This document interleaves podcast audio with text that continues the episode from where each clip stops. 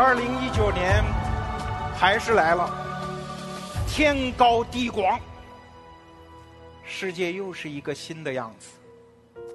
不管二零一八年过得怎么样，我们都有机会重来，我们也不得不重来。此时此刻，我还特别想跟大家聊一个何帆老师新书《变量》里面的一个故事。这故事的主人公是中国的。留守儿童，提起留守儿童，你的印象可能是，这是中国社会最无助的一个人群，他们家境贫寒，他们没有什么教育资源，他们的亲生父母甚至都不能陪伴在身边，所以一提起留守儿童这个词儿，你就会想到，这是一群前途渺茫的孩子。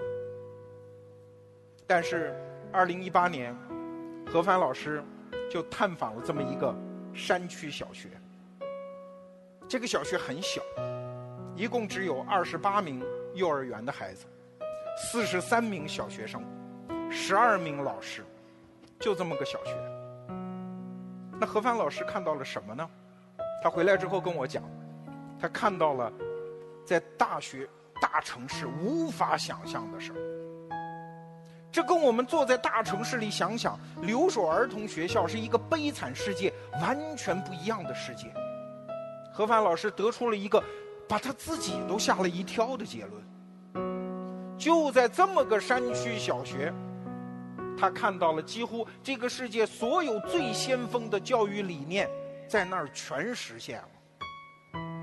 不可思议吧？我们看看都发生了什么。山里的学校呢，第一件事你就能想得到，他们在高考这件庞然大物面前，他们确实没有什么竞争力，这不用说，认了。好了，这件事情只要认下来，就带来一个附带的结果，就是升学率不再构成对这个学校的压力，没有什么意义，大家自然也就不玩命的追求升学率，哎。发生了一件什么奇妙的事情？就是大城市的学校教育苦苦追求的那个目标，叫不要应试教育这件事儿，天然的在这儿实现了。这个学校的老师奔的那个教育目标，它就不再是分数，这个学校它就不再是考试的集中营，所有老师和校长，他们的教育目标变得极其的纯粹，就是育人嘛。这成了这个学校教育的。真实情况，也回到了教育这件事儿的本来面目啊。好了，只要你接受了这个起点，一系列的变化就发生了。我们来看发生了什么。第一件事，因为学生不足，所以他们自然就是小班教学，对吧？小班教学那可是很多著名学校追求的一个教育目标啊。是先进的教育理念，在这所小学，一个班只有七八名学生，一个老师的精力可以更多的分配给每一个学生。大城市很难吧？这件事儿人家做到了。好，第二件事儿，因为学校资源不足，所以他们要办学要育人，不得不把学校的围墙打开，让学校和周边的社区融为一体。学校的学生通过采蘑菇、拾柴火。参观水电站等等方式和周边的社区融为一体，孩子可以去了解真实的世界，学校和周边社会之间的围墙变模糊了，这一点在大城市很难吧？这是第二点。还有，因为学生家长不在身边，留守儿童吗？这本来是一件他们生命中很凄惨的事情。但是也带来了一个附带的效果，就是大城市学校里面那种家长对学校教育的过度干涉和干扰，也消失了呀。老师和学生可以结成更紧密的生活共同体呀。孩子心里有了委屈，他可以哭着扑到老师的怀抱里呀。老师可以按照自己的教育理念来塑造学生的人格呀。这一点，大城市也很难吧？我不多说了，细节都在《汴梁》这本书里。何帆老师跟我讲，二零一八年，甚至几乎是他所有时间，他看到的这所小学，是他见过的最快乐、最自信的学生和孩子。这样的孩子长大了，他们人人生会很不好吗？我们其实稍稍调动一下自己的社会常识，我们都能够做这样的判断了。他们的一生不会差的呀。他们不管能不能上大学，都不影响他们成为一个自食其力的、有社会尊严的、有手艺的劳动者。他们的人生道路上，他也会成家立业，他也会结生结婚生子，他们的生命的根系也会牢牢地扎在这个社会里。他们获得幸福的能力一点儿不比现在城里的孩子差。城里的孩子就算上了大学，你的工资收入其实，你懂的。这个社会用一种奇妙的方式，把边缘和中心、城市和乡村。你看得起的和看不起的，重新拉到了一个水平线上。我为什么要跟大家说这件事儿是因为他在告诉我们，这个世界不像我们原来想的那个样子。有些东西我们原以为我们不得不依靠它，它是我们生命当中非常重要的一块基石。一旦抽走了，我们就活不了，我们活不好，是这样吗？一个学校不追求升学率，有别的生机可以生长出来啊！有些事情有机会回到真实面目啊！我们经常对一些东西，我们觉得如获至宝，我们在他身上获得安全感，但是我们往往忽略了这个安全感背后的代价和成本呐。就像把高考抽掉，这个学校一样会好。二零一八年后半年，很多人会说，变化来了怎么办？整场下来，你明白了吧？还能怎么办？一个做事儿的人，怎么会害怕变化呢？在变化面前，一个做事儿的人，他是巴不得呀。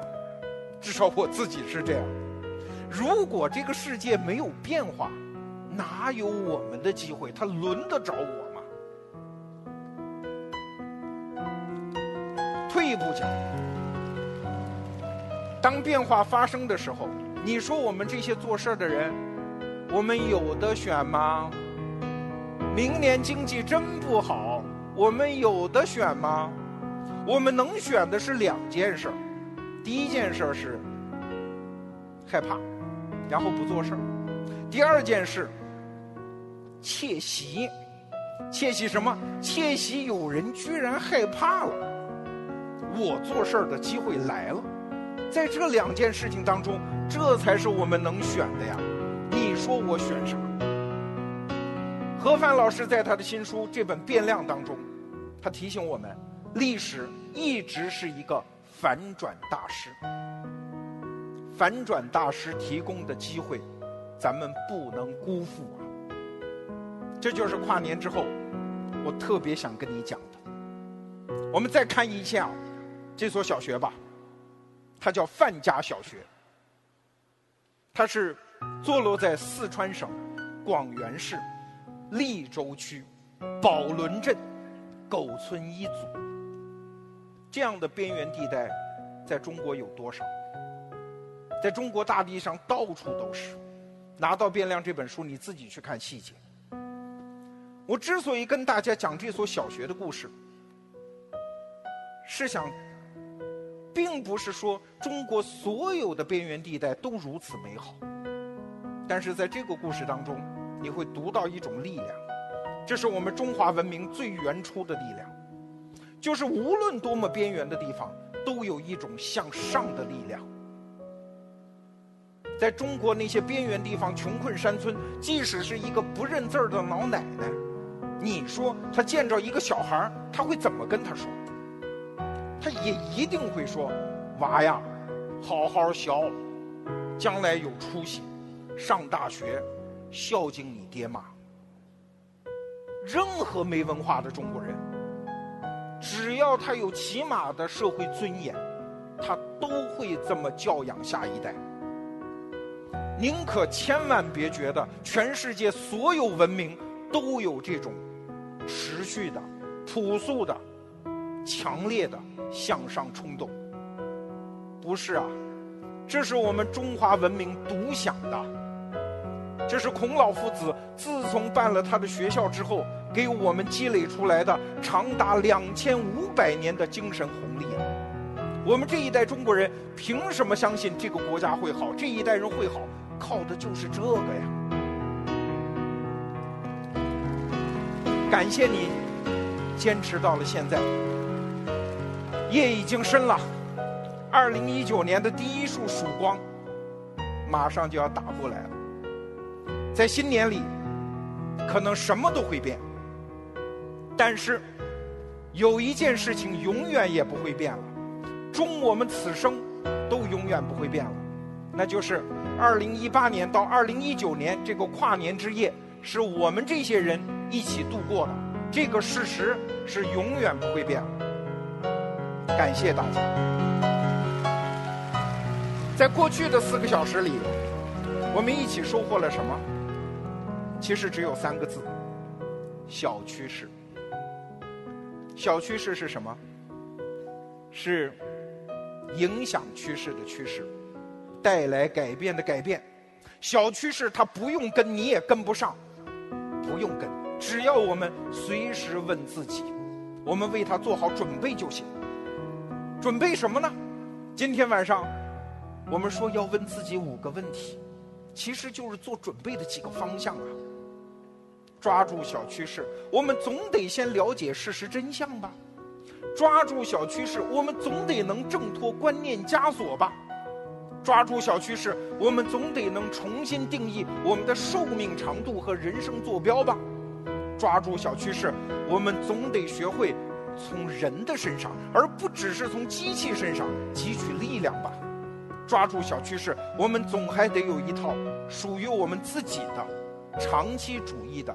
人生算法吧，有了这五条，我们随时准备着。当小趋势来的时候，你就把自己像一粒子弹一样打出去嘛。如果你还是觉得这套表述太复杂，那我跟你分享一个，我上大学军训的时候，我的射击教官教给我的打靶口诀，八个字。叫有意瞄准，无意激发。就是说，打靶射击的时候啊，一个人趴在那儿，你得使尽自己的全身的力气和注意力，指向自己的目标。你的全部力气都在你自己的目标，这叫有意瞄准。那什么时候打出去呢？不知道，无法预设，不必预设。真正让你扣动扳机的那个信号，也就是我们今天说的小趋势啊，它可能是风吹草动，它可能是心流涌现。只要它到了，嗨，不用犹豫，一瞬间你就调集你此前的所有准备，然后一发子弹打出去。这就叫有意瞄准，无意激发。那你可能会说。那我要打不中怎么办呢？还能怎么办？我们是做事儿的人嘛，我们一直在瞄准嘛，继续瞄准，感受下一次风吹草动和心流涌现，然后再打一发好喽。今天晚上我们所有的人，我们都在关注二零一八，我们怎么看呢？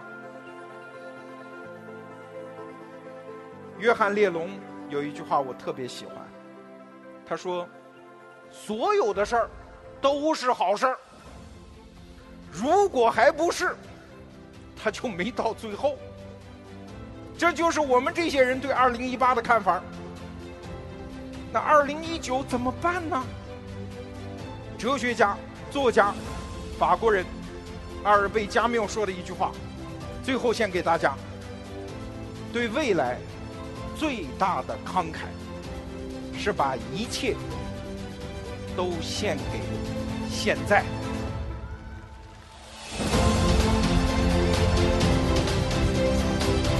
第四场，倒数第十七场跨年演讲到此结束，感谢各位的莅临，谢谢。